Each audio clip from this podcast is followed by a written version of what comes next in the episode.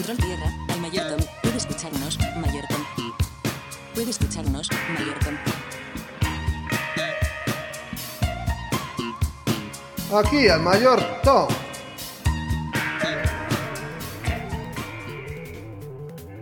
En un estudio reciente realizado por la empresa Cisco, el 84% de los usuarios de Internet dijo estar preocupado por la manera en la que se utiliza su información personal. Más de la mitad expresó que estaban dispuestos a hacer algo para proteger su información. Al mismo tiempo, el 81% de los encuestados piensa que tiene poco control sobre la forma en que su información es compartida en línea, y un sorprendente 46%, sí, casi la mitad, expresó que había perdido de manera definitiva el control sobre su información personal circulando en Internet. ¿Quién controla la información? La mayoría de los encuestados piensan que son las empresas las que explotan su información. Sin embargo, casi la mitad de los encuestados piensa que el gobierno también explota la información personal. El 60% está seguro de que no puedes pasar un día sin compartir algo de información personal con una compañía o con el gobierno. Sin embargo, pese a todos esos números, solo un 3%, sí, 3% de los que contestaron la encuesta declara que se toma el tiempo para leer los términos de servicio y los avisos de privacidad de sitios web y aplicaciones. En pocas palabras, el público está preocupado por el uso de sus datos. Pero, ¿está justificado ese temor? Vamos a tratar de resolverlo en este episodio.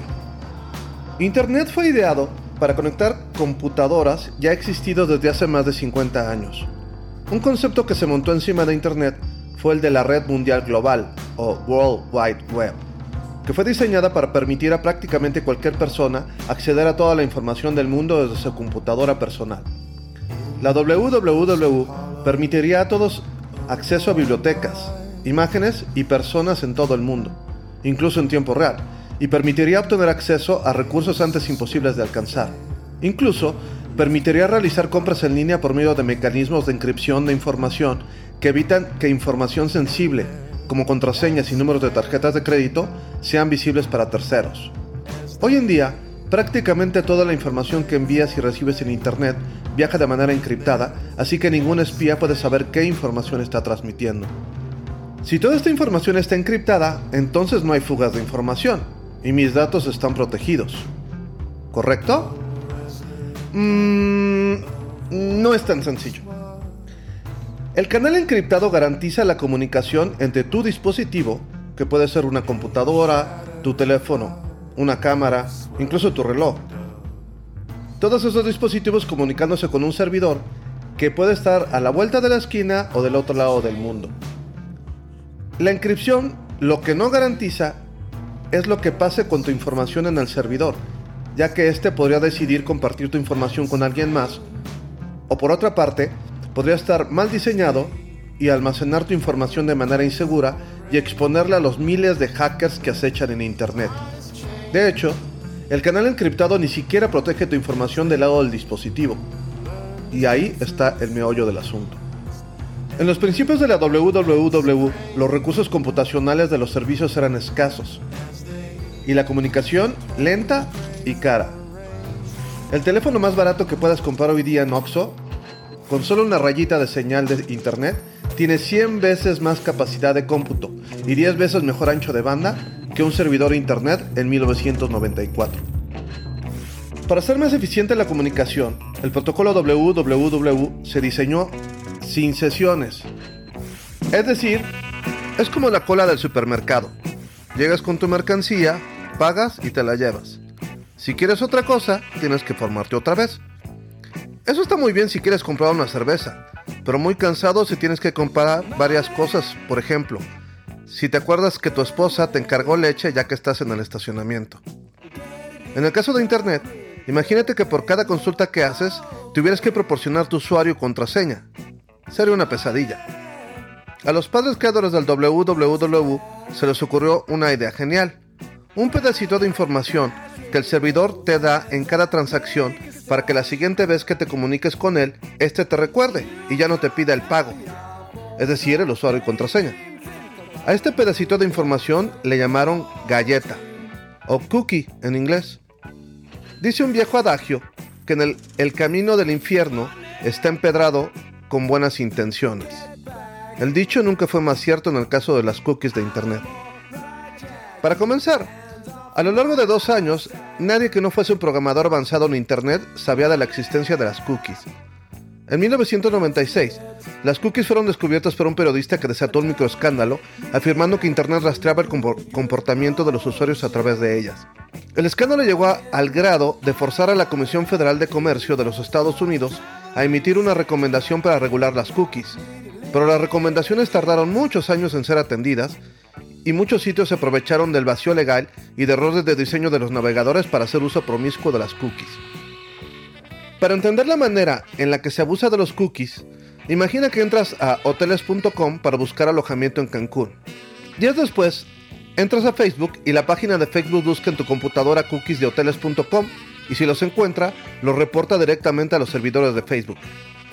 Como hoteles.com es cliente de Facebook, Facebook inyecta un anuncio disfrazado de artículo informativo en tu timeline.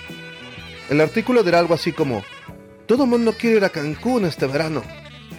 Si das clic al artículo, entrarás a otra página en la que estará publicada una oferta de hoteles.com para un viaje a Cancún. Es más, es probable que el cliente de Facebook no sea hoteles.com, sino su competencia, por ejemplo, Trivago. Pero, ¿Facebook hizo todo esto sin avisarte? ¿Recuerdas el aburridísimo documento de términos del servicio al que ignoraste porque te urgías toquear a tu compañera del colegio? Ahí te avisaron. El problema es que nunca nos tomamos el tiempo de leer estos documentos con una mezcla macabra de tecnicismos y de lenguaje leguleyo. Los cookies per se no tienen información personal, o muy poquita. Que tu red social favorita le avise a un proveedor cuáles son tus intereses puede ser que sea hasta benéfico. Pero, ¿qué pasa si Facebook también le dice a hoteles.com? Mira, este güey tiene 50 años, tiene una American Express, viajó recientemente a París y por su comportamiento en redes sociales nuestros algoritmos predicen 74% de probabilidades de que se quiere ir a Cancún con su amante. Yo estoy seguro que ni al dueño de Facebook ni al dueño de hoteles.com les interesa mi vida privada. A ellos les interesa vender más anuncios y más viajes, respectivamente, y utilizan mis datos para venderme el viaje más caro posible. Pero no dejo de sentirme incómodo. Creo que Facebook debería dejar de ocultar sus trucos para vender anuncios y poner un letrerote bien grandote diciendo exactamente qué hace con la información. Ojo, no estoy poniendo a Facebook como el malo de la película. Hay empresas mucho más invasivas. El navegador más popular, por mucho, es fabricado por el que sigue siendo el buscador más poderoso del mundo, Google. Mi tierno cerebrito no alcanza siquiera a imaginar la capacidad de Google de analizar cada movimiento que hacemos en el navegador. Facebook, Google y WhatsApp son gratis, ¿no? A ver, espera, ¿realmente son gratis? Hablando de WhatsApp, hace meses se generó un escándalo cuando WhatsApp decidió actualizar sus políticas de privacidad. Lo curioso es que WhatsApp protege mucho más tu información que las redes sociales. Por ejemplo, la información está encriptada de persona a persona y los servidores de WhatsApp no pueden conocer los mensajes intercambiados, ni de texto, ni de voz, ni las imágenes, ni ningún otro. Lo que sí puede saber WhatsApp aunque no creo que esa información se comparta con nadie, es quién intercambia mensajes con quién. Y esa información puede ser crítica. Por ejemplo, un empleado podría estar mensajeando todo el tiempo a empleados de empresas competidoras. Políticos y empresarios podrían estar intercambiando información antes de una licitación. Tu esposa podría levantar la ceja si ve que te mensajeas con el mecánico todos los días a las 3 de la madrugada. Repito, WhatsApp no puede ver el contenido de las conversaciones, pero el solo saber que existen podría ser usado en tu contra. El gran riesgo que veo es que un hacker entre a los servidores de WhatsApp y extraiga el historial de conversaciones, aunque no pueda saber el contenido y lo quiera usar para extorsionarte. Como decíamos al principio, los gobiernos son sospechosos de querer vigilarnos. Bueno, en el caso de México no es sospecha. En diciembre de este año vamos a tener que registrar nuestros datos biométricos para poder seguir usando celulares.